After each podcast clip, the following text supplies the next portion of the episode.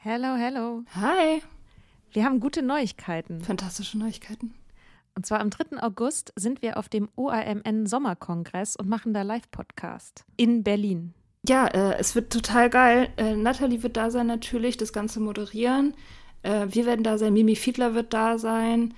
Ähm, es gibt Vorträge, es gibt Musik. Das wird richtig spitze.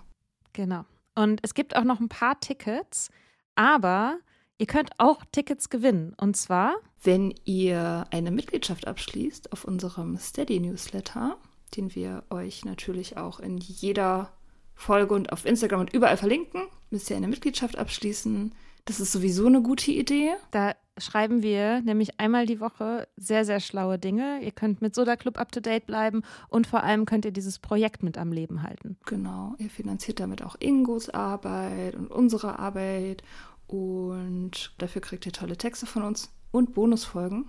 Es sind jetzt auch schon ganz schön viele Inhalte da, weil wir machen das ja schon eine ganze Weile. Das heißt, wenn ihr jetzt eine sportbillige Mitgliedschaft abschließt, dann kriegt ihr ja die ganzen Inhalte quasi der letzten, weiß ich nicht, zwei Jahre oder so, jede Woche, also hunderte Sachen, alle gleichzeitig. Das ist total krass. Wenn ihr eine Mitgliedschaft abgeschlossen habt, könnt ihr uns eine E-Mail schreiben, schreiben, warum ihr gerne am Sommerkongress teilnehmen wollt. Und aus all denen losen wir dann die glücklichen GewinnerInnen. Yes. Mach Gut. das jetzt mal. Macht das Mach und das. alle Links findet ihr in den Shownotes. There's never been a faster or easier way to start your weight loss journey than with PlushCare. PlushCare accepts most insurance plans and gives you online access to board-certified physicians who can prescribe FDA-approved weight loss medications like Wigovi and Zepbound for those who qualify. Take charge of your health and speak with a board-certified physician about a weight loss plan that's right for you. Get started today at plushcare.com slash weight loss. That's plushcare.com slash weight loss. plushcare.com slash weight loss.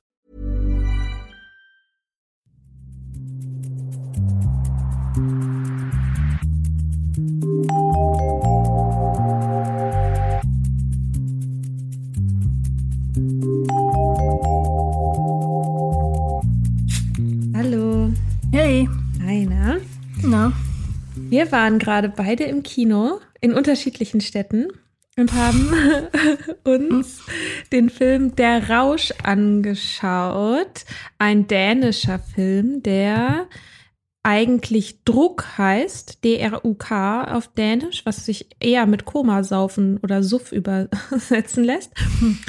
Und es ist, es ist eine Sozialsatire von äh, vier befreundeten Lehrern, die so in der Mitte ihres Lebens stehen, alle irgendwie an einem Punkt, an dem sie nicht so super happy sind mit ihrem Leben und starten dann ein Experiment, wie sie selber sagen, wo sie einer populärwissenschaftlichen These oder irgendwie so einem Ausspruch eines Psychologen nachgehen wollen, danach, dass der Mensch mit 0,5 Promille zu wenig Alkohol im Blut geboren wird und dass es darum geht, 0,5 Promille sozusagen zu halten. Was dann so passiert, darum geht es in dem Film und darüber wollen wir jetzt reden. Wir nehmen überhaupt gar keine Rücksicht auf Spoiler. Also wenn ihr den noch nicht gesehen habt und den aber gerne noch gucken möchtet, nicht eure Meinung von uns vorgefärbt möchtet, dann hört jetzt auf, diesen Podcast zu hören. Und alle anderen können gerne dabei bleiben. Ja. Ja. Ja. Wie fandst du den Film? Hast du Spaß gehabt? Also erstmal fand ich schon mal ja ganz cool, dass ich zum allerersten Mal alleine im Kino war. Du warst noch nie allein im Kino. Das ist ja das Verrückte. Ich habe eigentlich eine ganz komische Beziehung zum Kino, weil ich ja in meinen viele Jahre meiner Zwanziger von so einer Angststörung geprägt waren, ähm, wegen der ich äh, geschlossene Räume gemieden habe, also Okay. Theater und Kinos und so. Und ich habe die zwar nicht mehr, aber irgendwie hat das einfach dazu geführt, dass diese Dinge nicht wirklich verwurzelt sind in meinem Leben. Also so Hm. irgendwo hingehen und mir dann was angucken oder so. Mache ich sehr selten. Genau. Finde ich jedes Mal, wenn ich es mache, finde ich es gut. Also es ist sozusagen weniger der Punkt, dass ich noch nie alleine im Kino war, sondern dass ich einfach wirklich sehr selten im Kino bin. Und jetzt nach Corona, also in Corona ja sowieso irgendwie nicht. Ähm, ja, fand ich aber ganz gut.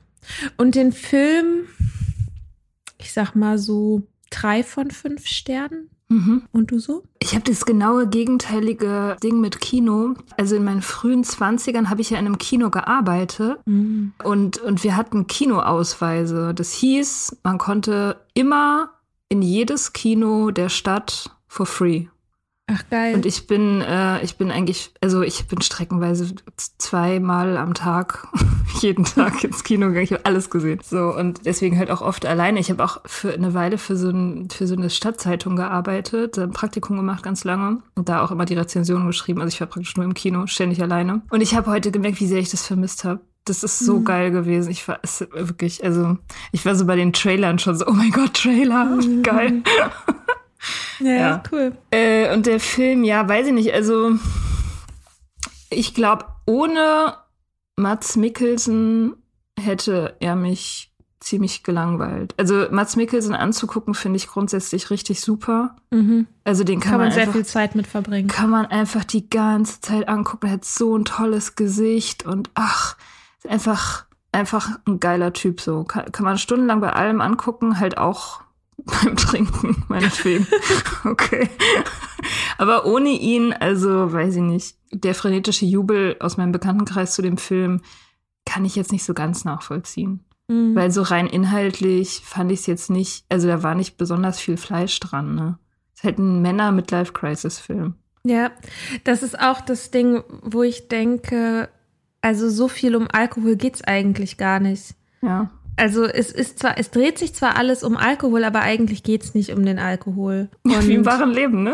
Wie im, ja, ja, also ich fand tatsächlich ein paar Sachen fand ich auch richtig, richtig gut. Ein paar Sachen, also ich sag mal so, es gab jetzt nichts, wo ich so, so richtig dran gestoßen bin und dachte, what the fuck, das geht ja gar nicht. Also mit meiner moralischen Sober-Podcast-Attitüde da bin ich jetzt irgendwie, ich bin da jetzt nicht an meine politisch korrekten Grenzen gestoßen oder so. Ich fand, das kon konnte man schon irgendwie alles so machen. Ich bin überrascht davon, wie wenig das mit mir gemacht hat, alles. Also ich habe mich gefragt vorher, oh, wenn ich da jetzt, wenn ich mir jetzt diesen Film reinziehe und äh, da wird die ganze Zeit getrunken und natürlich auch irgendwie positiv dargestellt und irgendwie Gläser im Sonnenlicht und so. Und was, was wird das mit mir machen? Ich habe mich so ein bisschen innerlich darauf eingestellt, dass ich da sitze und mega Suchtdruck habe oder so.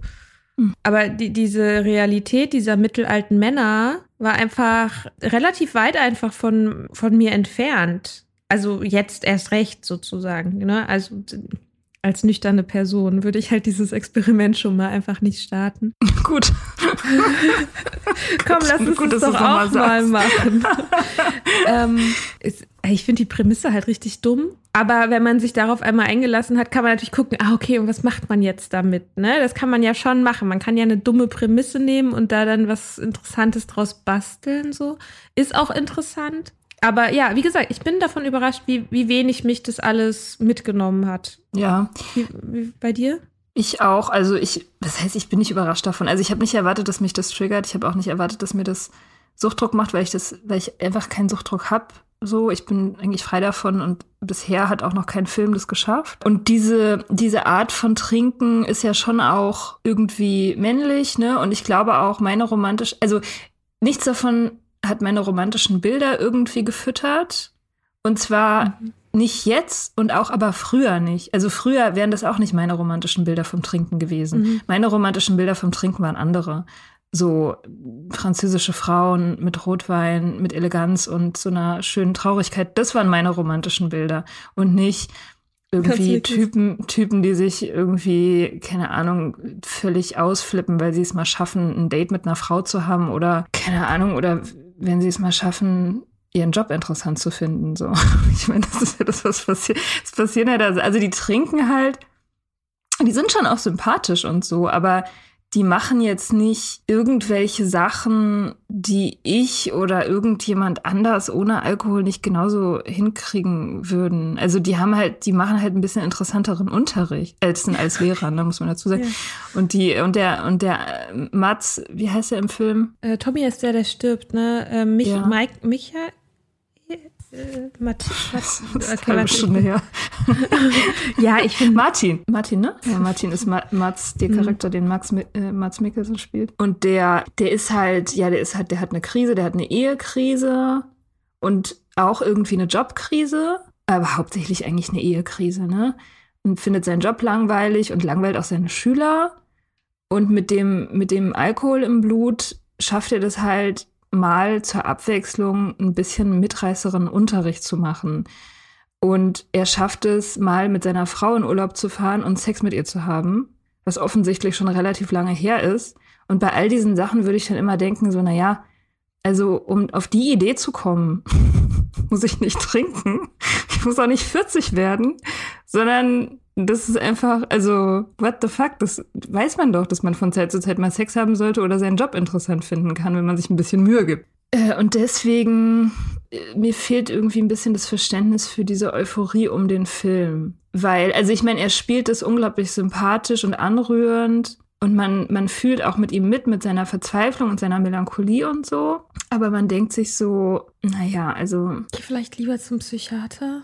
Ja, oder schlaf doch einfach mal mit deiner Frau. Also, weißt du, ich meine, so viel ist es doch nicht. Es ist doch nicht so viel.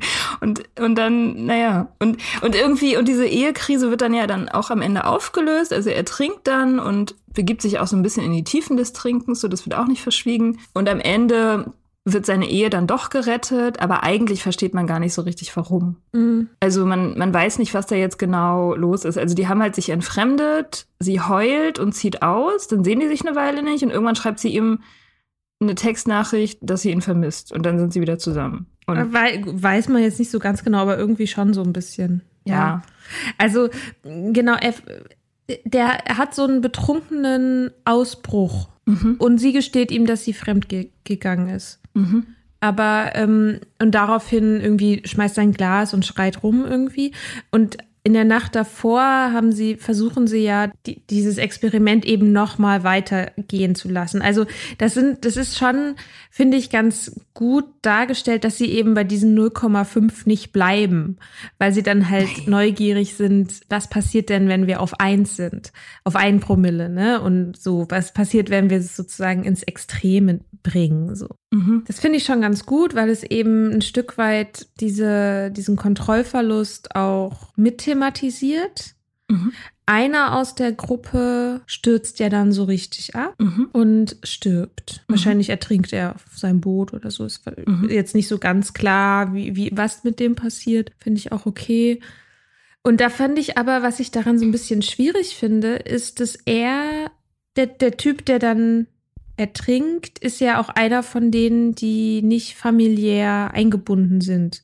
Mhm. Also der ist eben, der ist Fußballtrainer von so einer Kindermannschaft und man kriegt aber sonst nichts über sein Privatleben mit. Und, und da dachte ich so, das finde ich fast ein bisschen eine vertane Chance, weil natürlich kann man auf der einen Seite sagen, ja, Menschen, die sozusagen nicht so viele Dinge sonst im Leben halten, die sie nüchtern halten, für die man nüchtern, für die sie nüchtern bleiben möchten, die ihnen Erfüllung geben, die suchen sich das eben auf eine andere Art und Weise und sind vielleicht deswegen gefährdeter, in eine Abhängigkeit zu kommen. Aber das sind ja aber auch nicht die einzigen. Es gibt ja sehr, sehr viele Menschen, die in Familiengefügen sind und eben, ja, die abhängig werden einfach. Ich finde das schade, dass sozusagen diese Konsequenz des Sterbens, was ja nun wirklich die absolute letzte Konsequenz ist, dass die bei einer Person durchgezogen wird und bei den anderen, es gibt da zwar negative Folgen, aber als das Experiment vorbei ist, trinken sie ja trotzdem weiter, auch auf der Beerdigung von dem Typen, der sich totgesoffen hat. Irgendwie ist aber dann alles gut für die. Der, ja. der eine hat ein Date endlich, was er nie vorher, oder eine Freundin sogar, was er vorher nie geschafft hat. Mats Mikkelsen ist mit seiner Frau wieder zusammen, weil es schreibt ihm irgendwie eine SMS, sie sind jetzt wieder zusammen. Und der dritte ist auch mit seiner Frau wieder zusammen, die sich kurzzeitig von ihm getrennt hat, als er da irgendwie im Vollsuff ähm, Mist gebaut hat. So. Und da, da denke ich so, weiß ich nicht, ist es nicht ein bisschen. Aber es ist doch ein recht realistisches Bild. Also ich, ich finde das ich meine, es, es werden, ich meine, es wird ja auch nicht gesagt, dass sie nicht abhängig werden. So. Der, der abhängig wird und am Ende stirbt, ist ja der Älteste. Mhm. Und die die anderen, da, da wird ja kein abschließende, also die Geschichte ist ja nicht zu Ende erzählt, so. Und insofern mhm. finde ich schon, dass es sehr realistisch, also das Trinken finde ich ist sehr realistisch mhm. dargestellt. So, ja. also man, man, man sieht betrunkene Ausfälle und ins Bett pinkeln und ohnmächtig werden und dieses ganze Zeug, was extrem unattraktiv ist. Und man sieht aber auch, dass die halt Spaß haben und auf geile Partys gehen und sich weglöten und singen und tanzen und so, was man halt so macht. Mhm. Und es wird halt sozusagen als Teil des Lebens erzählt. Und mhm. das ist extrem realistisch, weil es es ja ist. Also in unserer Kultur und auch in der dänischen Kultur offenbar ist es einfach das, was man eben tut. Und allein das so zu erzählen als Teil des Lebens, der so einfach mitläuft und nicht für, nicht abschließend verantwortlich ist für die großen Tragödien oder die großen Euphorien.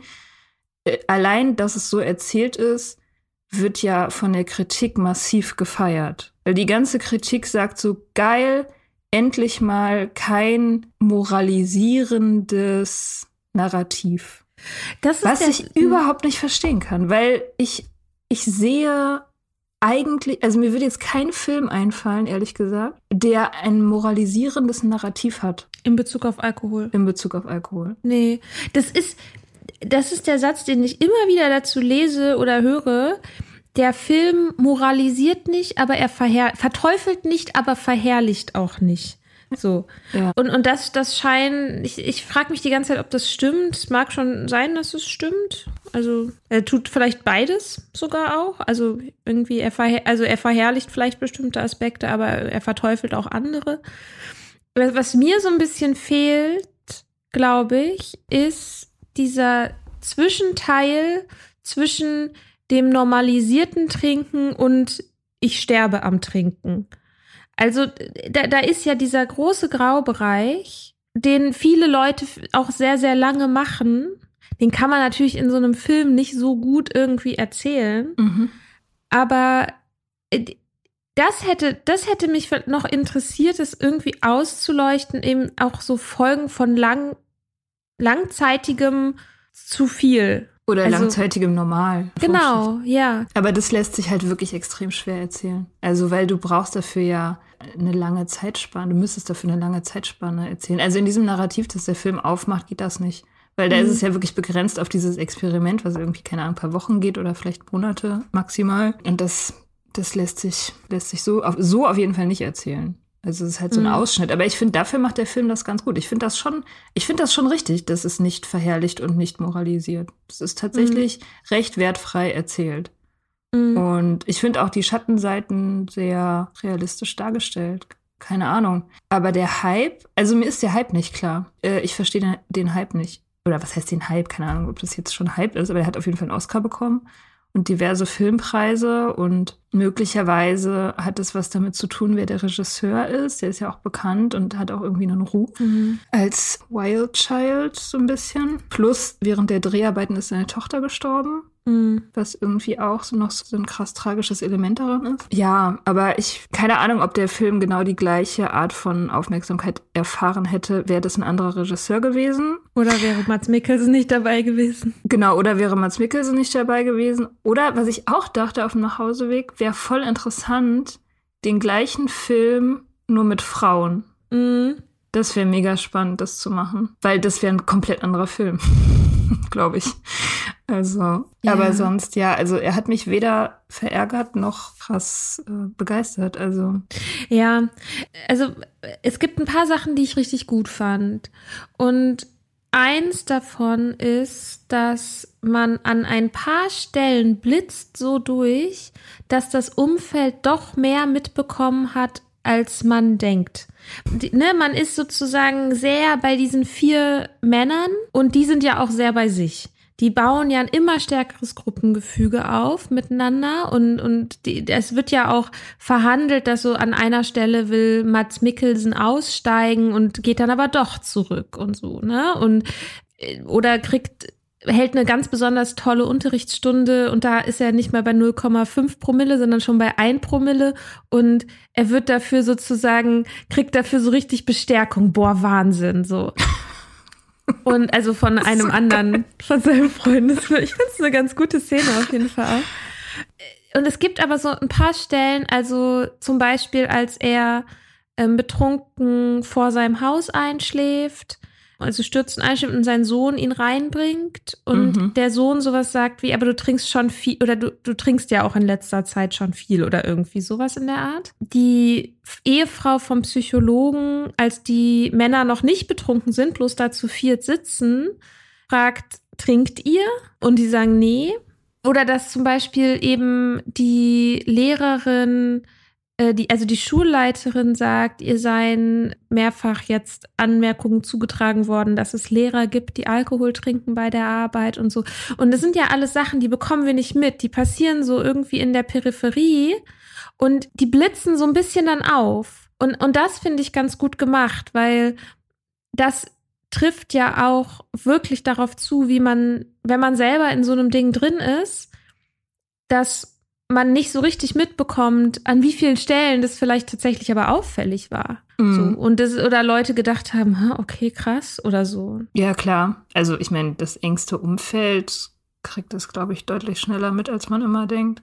Ich meine, der hat ja auch, er kommt, der eine Typ, Nikolai, kommt ja auch irgendwann nach Hause, pinkelt ins Bett neben seiner Frau. Und die Mhm. rastet am nächsten Morgen aus und sagt, du kannst dich noch nicht mehr, mehr um deine Kinder kümmern. Also ich Mhm. meine, und das ist ja, war das diese Blackout-Nacht? Ja, doch, nach Ja. dieser Blackout-Nacht, Mhm. genau. Das ist, glaube ich, irgendwie schon so Alltagsleben für Leute, die mit einem alkoholkranken Menschen zusammenleben. Würde ich Ja. jetzt mal denken. Das fand ich auf jeden Fall gut. Weil das so, das, ich, weil ich es subtil fand.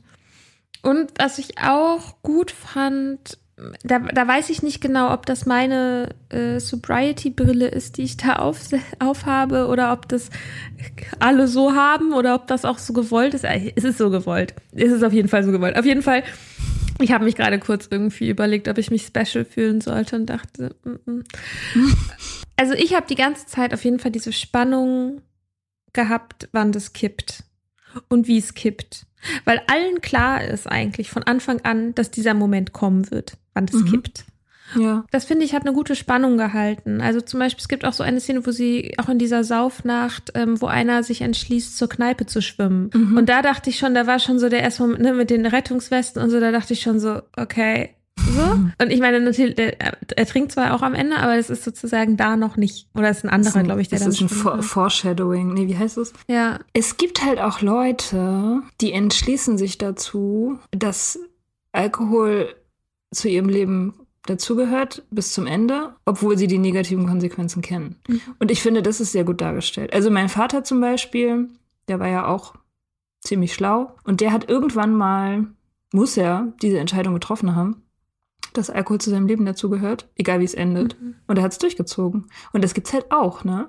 Also, Ja. dass du, dass du sagst so, ich, ich kenne, ich weiß, es ist Gift, ich weiß, ich bin abhängig, ich weiß, es ist schrecklich, aber wenn ich damit sterbe, dann sterbe ich halt damit. So, that's my life. Und das finde ich ist schon auch irgendwie gut rübergekommen, so als Stimmung. Gerade am Mhm. Ende, also ich meine, die Endszene ist natürlich auch irgendwie so kontrovers, weil das ist eine riesige Party. Die ähm, Kinder sind mit der Schule fertig. Also ist dieser Spannungsbogen dann, ne? Es fängt an, so vor den Prüfungen, alle haben Angst und am Ende haben sie alle die Prüfung bestanden und feiern halt und rasten völlig aus. Und diese drei Lehrer, die noch nicht gestorben sind, feiern mit ihnen. Genau, und, äh, und haben halt wirklich euphorische, also so euphorische Glücksgefühle und auch so euphorische Musik. Und am Ende stürzt sich Mats so in, in das Wasser. Und das ist so die, die letzte Einstellung, wie er so wie fliegt. Er ist im, er ist im freien Fall. So Ja, habe ich das gelesen. oder er also fliegt. es, es, es, das Standbild ist, ja, irgendwie er springt oder er fliegt oder was auch immer, aber die Bewegung ist ja sozusagen eine aus der Euphorie des Tanzes heraus springt er in irgendetwas rein, Ja. irgendwo runter. Mhm. Und genau, das kann man dann natürlich so deuten, wie man möchte. Ich hätte gedacht, ja, es ist halt, es bleibt eben offen, wie er landet, ne? So, Mhm. es kann halt in beide Richtungen gehen. Und das fand ich auch ganz gut. Ja. Was ich noch mal überlegt habe, ich habe auf dem Nachhauseweg noch eine Folge von einem Deutschlandfunk Kultur-Podcast, lakonisch elegant, auch schon so ein krass elitärer Titel, äh, auf jeden Fall ähm, von dem Podcast gehört, wo die über Rausch sprechen, wo sie den Film eben zum Anlass nehmen, über Rausch zu reden. Mhm. Ja, wie das oft so ist mit den Gesprächen. Also mir hat es jetzt nicht so super viel gebracht. Aber ich finde trotzdem ist es ja ein Thema, welchen Platz Rausch in der Gesellschaft hat. Und dafür finde ich es aber umso interessanter, dass der eigentliche Titel, wenn man ihn sozusagen dem Dänischen treu übersetzen würde, halt Komasaufen ist. Also oder eben halt Suff. Also das fand ich auch ganz gut. Der eine, so die haben einen Soziologen eingeladen. Wollte ich mir auch mal angucken, was der sonst noch so macht. Der eben auch ein Buch über den, die Rolle, kulturgeschichtliche Rolle von Rausch in der Politik, glaube ich, geschrieben hat. Und der sagt halt, naja, ist die Frage, ob man dieses Wort Rausch überhaupt braucht, weil es so viele unterschiedliche Arten gibt, etwa, also wie, was ein Rausch sein kann. Er wird mhm. eben nur in der Abgrenzung zum Nüchternen verwendet, aber wann ist denn ein Mensch schon mal wirklich nüchtern im Sinne von komplett rational? Mhm. Also wir sind doch immer beeinflusst von anderen Dingen in unseren Zuständen. Es gibt eben den Suff, da weiß jeder sofort, was gemeint ist, aber ein Rausch kann ja auch also ein psychedelischer Rausch ist was völlig anderes als ein Suff. Oder ähm, mhm. wer jemand, der bekifft ist, ist komplett anders drauf als jemand, der auf Speed ist. Und mhm. das sind ganz andere Bewusstseinszustände, die wir aber Voll.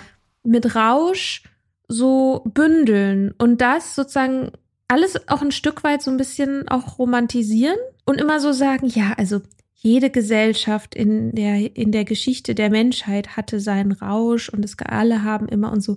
Ja, das sagt halt noch nichts. Das ist halt eine Nullaussage. Eine Total. kulturgeschichtliche Nullaussage zu sagen, jede Gesellschaft hatte immer irgendwie einen Rausch, die Menschen hatten immer ein Bedürfnis danach, weil die Frage ist ja, was macht dieser Rausch? Was ist das für eine Art von Rausch? Insofern fand ich das Gespräch doch ganz interessant. Ja, ja ich meine, Rausch ist ja auch, man kann ja auch easy betrunken sein, ohne jemals berauscht zu sein. Also ich würde jetzt mal behaupten, in den Zeiten, als ich noch getrunken habe, war ich oft betrunken und selten berauscht. Mhm. So. Und abhängiges Trinken hat, glaube ich, also je, je, je weiter die Abhängigkeit fortgeschritten ist, desto weniger hat sie mit Rausch zu tun, wäre jetzt mal meine These. Sondern es ist ja dann irgendwann Gewohnheit. Und du entwickelst eine Toleranz und du, wenn du das Trinken irgendwann brauchst, um dich normal zu fühlen, hast du die Sphäre des Rausches ja auch komplett verlassen in dieser Hinsicht. Ja. So. Deswegen ist Rausch irreführend als Titel für das oder als mhm. Beschreibung für Trinken im Allgemeinen oder irgendeine Droge im Allgemeinen. So. Ja. ja. Ja, und also ich meine, gut, es, es gab ja schon eben diese, die, diese Momente, dieser vier Männer in, mitten in der Midlife-Crisis, wo sie sozusagen über den Alkohol so ein Vehikel gefunden haben. Vehikel, was für ein weirdes Wort. Ein Lehrerwort. Vehikel, das ist voll das Lehrerwort, ja. Voll das Kulturwissenschaftler. Anyway. Äh, also ein Vehikel auf jeden Fall gefunden haben, um sozusagen darüber aus sich herauszutreten. Und ich glaube, das ist so ein bisschen der Punkt, weshalb natürlich ist es auch Rausch, so ein bisschen die Sphäre der, der, des eingefahrenen Ichs äh, zu verlassen, das irgendwie zu transzendieren und Dinge anders zu machen und sozusagen Kontrollverlust auch einzuladen, so in, ins Leben zu kommen. Ja das wird ja schon auch dargestellt, also so sie, wie sie da so auf dem Fußballfeld zum Beispiel stehen und irgendwie wie so wie die Kinder letztendlich da im Fußball zusammenspielen. Das ist halt auch ein großes Motiv, ist ja auch dieses Vermissen der Jugend. Also das haben mhm. sie ja alle gemeinsam, auch dass es überhaupt in diesem Schulumfeld spielt und dass auch viel äh, immer mit Jugendlichen interagiert wird und so weiter. Das spielt ja eine total große Rolle und das ist ja die Sehnsucht mhm. von all diesen Protagonisten, dass sie halt total ihre Jugend vermissen. Am Anfang fragt die Hauptfigur ja auch seine Frau, findest du mich eigentlich langweilig? Und sie sie ist halt so krass dauerenttäuscht. Und sie sagt erstmal voll lange gar nichts, wo ich auch schon denke, so, oh Gott, sag doch was. Und dann sagt sie, du bist nicht mehr der gleiche wie früher. So. Genau, äh, genau. Er fragt sogar, glaube ich, explizit, bin ich, langweil bin ich langweiliger, als ich früher war mhm. oder sowas, ne? Genau. Und ja. dann sagt sie, ja, du bist nicht mehr derselbe oder sowas in mhm. der Art. Ja, das stimmt. Was sie auch alle machen, ist, oder was ja ganz, ganz, ganz massiv ist, ist sich dieses ähm, Experiment zu intellektualisieren. so, aber so richtig volles Brett. Ja, aber sie also, schreiben die ganze Zeit immer nur Headlines. Das ist alles, was sie machen. Sie wollen zu viert, wollen sie ein Essay schreiben darüber ja. und schreiben aber nur Headlines. Auch das ist ja wirklich sehr realistisch. Genau so läuft ja. das nämlich dann. Ja. Es gibt keinen einzigen Paragraph oder so, den sie schaffen, sondern es ist immer nur so, das Experiment startet, um zu gucken, ob wir, weiß ich nicht, sozial und beruflich mit den 0,5 Promille besser werden oder mhm. so. Auch so, äh, das, das fand ich ganz witzig tatsächlich, ähm, dass sie, als sie es abbrechen, gibt es wieder nur eine Headline und das ist ähm, wegen unvorhergesehener Konsequenzen. Das ist, nachdem ihr Freund gestorben ist, glaube ich. Nee, davor, Kurz davor. noch. Davor, davor noch, genau. Der kommt komplett volltrunken im Lehrerzimmer an und das fand ich Genau, also und, und die, die, es geht ja immer wieder auch um große Trinker, ne? Also es geht um ähm, Churchill im Geschichtsunterricht und um Hemingway. Und natürlich. um Hemingway natürlich. Ähm, es geht um Komponisten, der irgendwie immer angetrunken komponiert. Klaus Herford immer irgendwie betrunken gespielt hat oder an der Grenze zum Betrunkensein. Und der Einzige, der nüchtern war, ist Hitler. Ja, stimmt. stimmt. Ja, ja. Ja, ja, die, ja, ja, deswegen dachte ich halt auch, es wäre spannend, das mal mit Frauen durchzuexerzieren. Das gleiche, die, das gleiche Narrativ. Weil dieses, äh, dieses betrunkene Genie-Narrativ, das wird ja bei Frauen nicht angewendet. Das dürfen ja Frauen nicht. Frauen haben ja dieses Privileg nicht sozusagen, dass sie, dass sie besser, reiner, genialer und produktiver und generell hotter werden, wenn sie sich äh, zubrettern. Obwohl sie sich natürlich auch schon immer zugebrettert haben. so. Aber sie dürfen um die halt Männer auszuhalten. Ja. also sie dürfen halt deswegen keine Genies sein. Das nicht. Ja, und da habe ich mich jetzt würde ich mich jetzt zum Beispiel auch fragen, dass bei ein paar von diesen Ausfällen, die jetzt bei den Männern vielleicht lustig waren und auch als was Lustiges inszeniert wurden, so es gibt so eine Szene im Supermarkt, die, da musste ich tatsächlich auch lachen. Sie versuchen diesen Fisch zu kaufen. Sie versuchen und dann irgendwie am Ende, also und dann irgendwie am, am äh, im Hafen stehen und versuchen diesen Fisch dann zu angeln. So, ich finde, das finde ich tatsächlich einfach, finde ich einfach sehr lustig.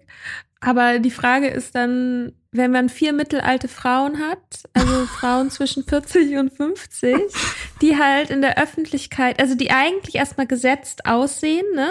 So, die sich so beieinander haben eigentlich und aber in der Öffentlichkeit solche Abstürze haben und auf irgendwelchen Tischen tanzen, das wäre, also wenn man wirklich selbst das komplett genauso dieselbe Geschichte erzählen würde, wäre wär das was völlig anderes. Ja. Und die wären wahrscheinlich viel schneller angesprochen worden. Mhm, klar. Allein schon wegen der Kinder. Ich meine, ja. Die, also seine Kinder zu vernachlässigen, wenn man besoffen ist, das können sich nur Männer erlauben, Frauen nicht. Mm -mm. Ja. Oder scheiße aussehen. Ja, voll. Aber ähm, fandest du, dass er, dass er das Trinken verherrlicht auf irgendeine Art? Oder fandest du das triggernd? Oder ich meine, gut, du hast schon gesagt, dass du es nicht triggernd fandest, aber Würdest du es generell als triggernd einstufen im Allgemeinen? Ja, gerade so der Anfang, das verlässt die Sphäre irgendwann, finde ich so ein bisschen vom Triggernden. Aber die Sache ist halt so, ich habe halt mein Verhältnis zum Alkohol auch wirklich klar. Mhm. Also das heißt nicht, dass das jetzt, dass das immer so bleibt. Oder natürlich ist es auch was, wo ich aktiv eher dran arbeite, das auch wach zu halten und das immer wieder auch zu reflektieren und mich zu befragen und so. Insofern hat mich das jetzt nicht irgendwie aus den Latschen gehauen. Ich glaube, es gab irgendwann so ein relativ am Anfang so einen Punkt, wo ich einfach so dachte, okay, das sagt nichts über mich aus. Also alles, was ich jetzt auf dieser Leinwand sehe, hat nichts mit mir und meinem Verhältnis zum Alkohol zu tun oder mhm. was ich vom Alkohol denke. So, ich muss nichts, was da passiert, muss ich auf mich projizieren. Und der Film macht es, hat es mir insofern einfach gemacht, dass eben die Protagonisten nicht so wirklich jetzt mir nahe sind oder so. Ich finde aber schon, dass es eben, also dieser ganze Aspekt der Ausgelassenheit, des Rausches eben, also dieses, so als ob man so ein bisschen die, die Farbkontraste hochgedreht hat, so fürs Leben. Das wird am Anfang schon so dargestellt. Und die sind plötzlich in allem sind die ein bisschen besser. Und ja, das ist so. Der, genau, der Typ hat bucht endlich mal einen Kanu-Urlaub. Ja, aber und also, ernsthaft. Frau. Ja, aber du kannst doch deine Frau bumsen und Kanu fahren, ohne zu trinken. Also ich meine, what the, und das und da bin ich schon ausgestiegen. Da dachte ich schon so, okay, der ist jetzt ein bisschen besser, aber why? Also ich krieg da die Connection nicht hin, weil er sich jetzt betrinkt. Bumst er seine Frau? Hat er noch, also, ich, keine Ahnung. Der hat jetzt, der hat, das wird doch ganz am Anfang in der Szene, wo die um den Tisch rumsitzen, äh, zu dem Geburtstag, wo die zum ersten Mal darüber reden, wo Mats Mikkelsen anfängt zu weinen, weil er seine Frau nicht bumsen darf. Nein, also weil sie sich emotional voneinander entfernt haben. Ja. Entschuldigung. Ähm, und das, da, da geht es darum. Und dann sagen die, sagt einer von den Männern, ach Mensch, ich glaube, das liegt daran, dass du nicht genug Selbstvertrauen hast. Und Mhm. das ist das, was sich, so wird es zumindest erzählt, finde ich, durch das gesamte Leben zieht, eben, dass er hat kein Selbstvertrauen, hat keine Freude an den Dingen. Und deswegen stellt er sich einen rein. Und das ist ja tatsächlich so, dass Alkohol dafür ja kurzfristig durchaus funktioniert. Ja. So. Ja, aber halt andere Sachen auch. Okay, Ja. weiß ich nicht. Ja, wahrscheinlich, wahrscheinlich kann ich das immer nicht nachvollziehen, weil ich nie an einem niedrigen Selbstbewusstsein gelitten habe. Oder, oder so. Aber das, also, ich dachte halt die ganze Zeit, das unterfordert mich irgendwie intellektuell, wenn jetzt die Antwort ist, äh, mit ein bisschen Promille, nur dann bin ich in der Lage, meine Frau zu bumsen. Das ist irgendwie, Ja. das ist mir einfach nicht genug. Das ist mir nicht genug, mit ein paar Promille meine Frau zu bumsen. Nein, also ich meine so als äh, ja als Lösung sowieso nicht, aber ich finde Ja. auch, ich habe der Figur das nicht abgenommen sozusagen, dass er so sehr Schwierigkeiten hat, seine Frau zu bumsen, weil die ist auch echt süß. Also ich meine, Das ist halt, das ist halt auch ein bisschen dieses Midlife-Crisis, ein fliehendes Pferd Martin Walser-Style irgendwie. Diese, diese Männer, die eben, die gar keine Ahnung haben, wie sie jetzt dahin gekommen sind, wie sie dahin gekommen sind. Und da denke ich mir halt, das kaufe ich halt einfach niemandem ab. Jeder weiß, wie er dahin gekommen ist. Niemand wacht morgens auf und denkt, oh, ich bin irgendwie langweiliger geworden, ich sollte mal anfangen, jeden Tag zu saufen. ja, eben. Das, das finde ich sozusagen diese Geschichtslosigkeit dieser Männer, finde ich faul. Genau, das ist das Wort. Faul. Es ist faul, weil es so naheliegend ist. Und wenn die Antwort auf deine Lebenskrise ist, dass du dir fünf Minuten Zeit nimmst, um einen Kanuurlaub zu buchen und dann zehn Minuten Zeit für Sex. Und wenn das dann die Antwort ist, dann denke ich mir so, was ist eigentlich vorher gelaufen bei dir? Denk doch mal nach. weißt du? Das ist halt ja. das Ding. Ja, genau. Ich glaube, das ist das, was ich, wo ich mich jetzt dran stören würde in Bezug auch auf die Rolle von Alkohol, wie bewusstseinsverändernd der Alkohol für diesen Charakter ist. Genau, ja. Weil Alkohol ist nicht so bewusstseinsverändernd. Natürlich wirkt er in dem Moment, in dem du ihn trinkst, okay, I get it. Aber zum Beispiel auch bei diesem besagten Kanuurlaub ist er ja auch bei 0,0 Promille. Stimmt, ne? am Wochenende dürfen sie ja nicht, genau. Da könnte man jetzt natürlich sagen, okay, vielleicht soll das zeigen, dass er auch eine schöne Zeit haben kann ohne Alkohol oder dass der Alkohol so weit, dass diese Erfahrung, die er im Rausch macht, eben so weit in den Alltag reinstrahlen. Und da würde ich wiederum sagen, das hat die wunderbare Svenja Gräfen, glaube ich, bei in diesem wunderbaren Podcast mal gesagt. Vielleicht auch nicht. Auch Tut mir leid. Svenja, falls das nicht so war. Das, es läuft ja nicht so, dass du eine soziale Situation mit Alkohol so oft übst, bis du sie kannst und dann kannst du sie nüchtern. So Mhm. funktioniert es ja nicht. Mhm. So, du kannst nur das, was du nüchtern machst, kannst du halt auch nur wirklich nüchtern geübt haben. Ja. Zumindest ist das auf jeden Fall meine Erfahrung.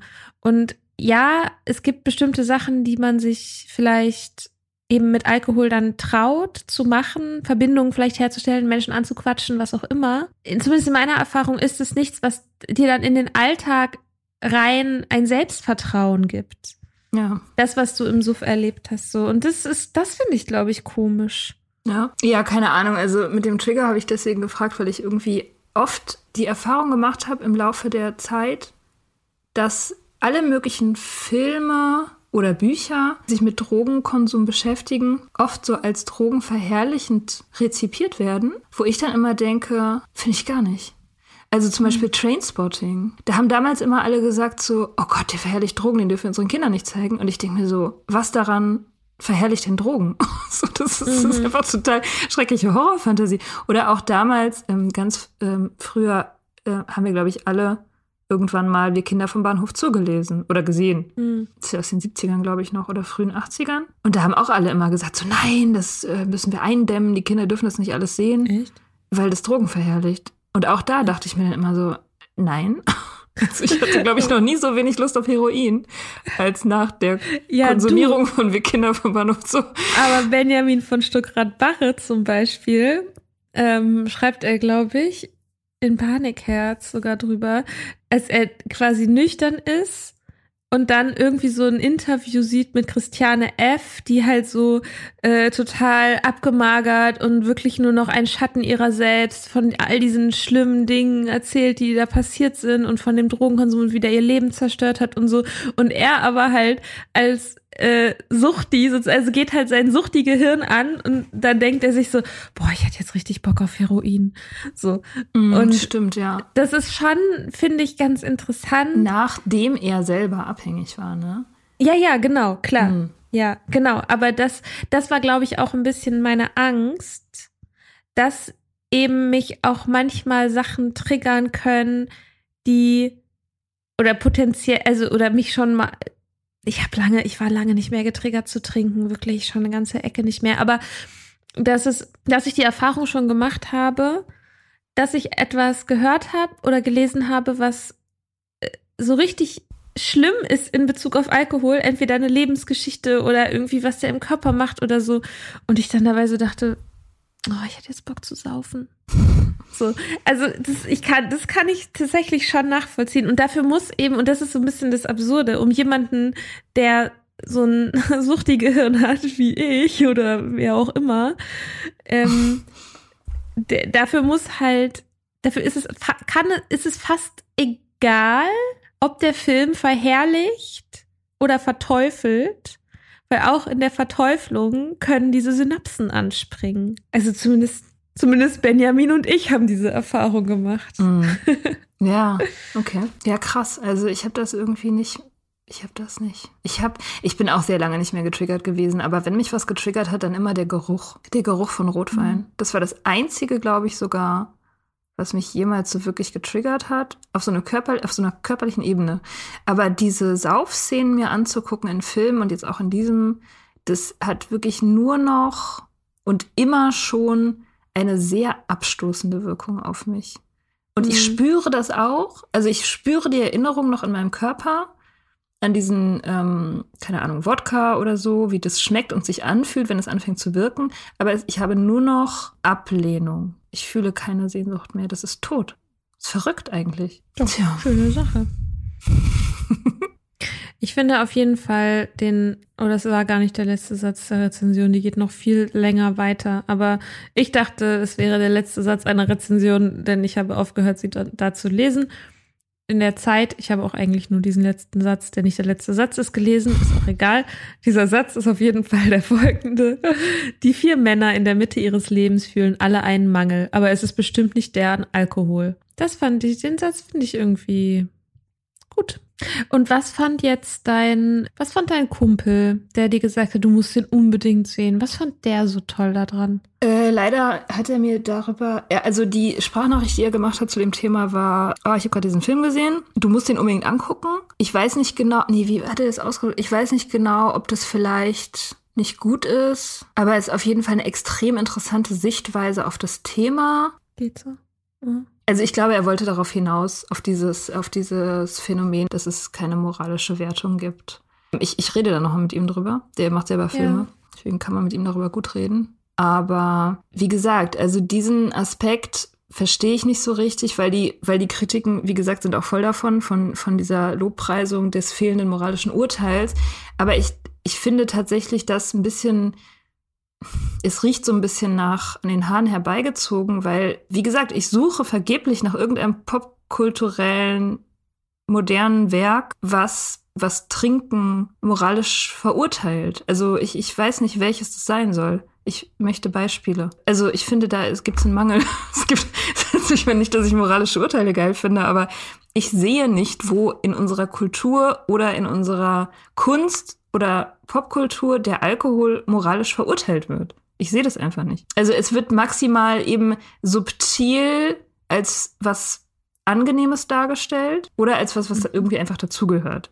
Aber wo wird das moralisch verurteilt? Es gibt vor allem sehr wenig, was den Alkohol irgendwie zum Protagonisten macht. Ne? Mhm. Es ist eben immer Beiwerk. Und ich glaube, das ist, das ist vielleicht das Ungewöhnliche an dem Film, dass eben der Alkohol so ins Zentrum gerückt wird. Wobei ich auch das ein bisschen bezweifeln will, aber im Grunde ja schon. Also viel mehr als in den meisten Filmen oder Serien, wo eben einfach nebenbei getrunken wird oder sowas wie The Hangover könnte man jetzt auch sagen, da steht Alkohol auch im Zentrum, ist auch nicht moralisierend, eher im Gegenteil. Mhm. Ich weiß nicht, Alkohol ist halt immer dies, dieser Aspekt des Lebens und aber auch der Aspekt in vielen Narrativen, der eben beiläufig irgendwie so mitläuft und nicht scharf gestellt wird, nicht fokussiert wird. Mhm. Und, und ganz oft, aber wenn Alkohol fokussiert wird, ich wollte gerade sagen, dann wird er schon verteufelt oder so, da wird das moralisierend.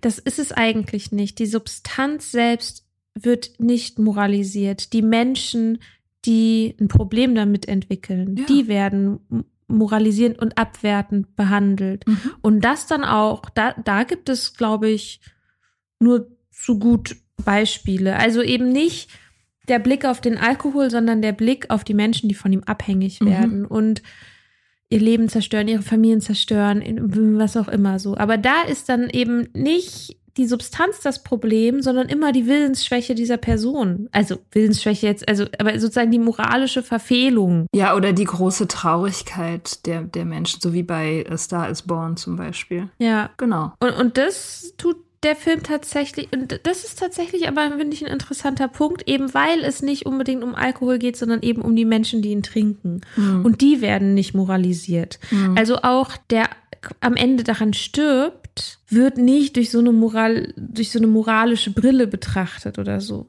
Interessanterweise würde ich jetzt vielleicht das revidieren, was ich vorhin gesagt habe darüber. Es ist schade, dass sie sozusagen einen von denen ausgewählt haben, der nicht in einem sozialen Gefüge ist. Aber man hätte diese Geschichte wahrscheinlich nicht unmoralisierend erzählen können, wenn es zum Beispiel Mats Mikkelsen gewesen wäre, an dem sozusagen die, die Frau hängt und die Kinder hängen und der irgendwie so, ja. Da wäre ja alleine sozusagen schon die Trauer, meinetwegen der Hinterbliebenen auszustellen, hätte schon ganz stark so ein moralisierendes Moment, so, hä, warum hat er nicht früher aufgehört? Mhm. Oder so. Und das wäre wahrscheinlich auf der Zeit, die man dafür hatte, schwierig geworden. Ja, okay. Hm. Okay. Fazit. Vier von fünf Sternen. Jetzt nach dem Gespräch vier von fünf. Ja, ich finde ihn jetzt ein bisschen besser.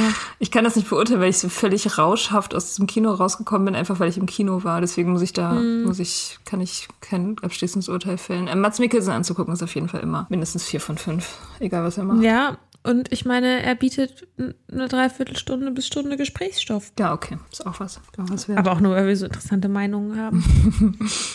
Gut, ihr cool. könnt uns ja schreiben, wie ja. ihr den Film fand. Ob Schrei ihr noch gucken wollt, ob er euch getriggert hat. Das finde ich alles sehr interessant. Ja. Okay. Okay. Bis bald. Bye. Ciao. Tschüssi. Wir hoffen, dir hat diese Folge gefallen. Wenn du mit Soda Club up to date bleiben willst, dann kannst du das auf sodaclub.com. Dort findest du nicht nur alle Podcast-Folgen, sondern auch das Soda Mag, Magazin für Unabhängigkeit. Wenn du Steady-Mitglied wirst, kannst du unsere Arbeit unterstützen und bekommst noch dazu unseren Newsletter voller geiler Bonusinhalte. Schreib uns für Feedback, Fragen und Themenvorschläge. Wir lesen alles. Und wenn du ein Sternchen bei Apple Podcasts und Herzchen bei Instagram gibst, dann lieben wir dich für immer. Bis bald auf sodaclub.com.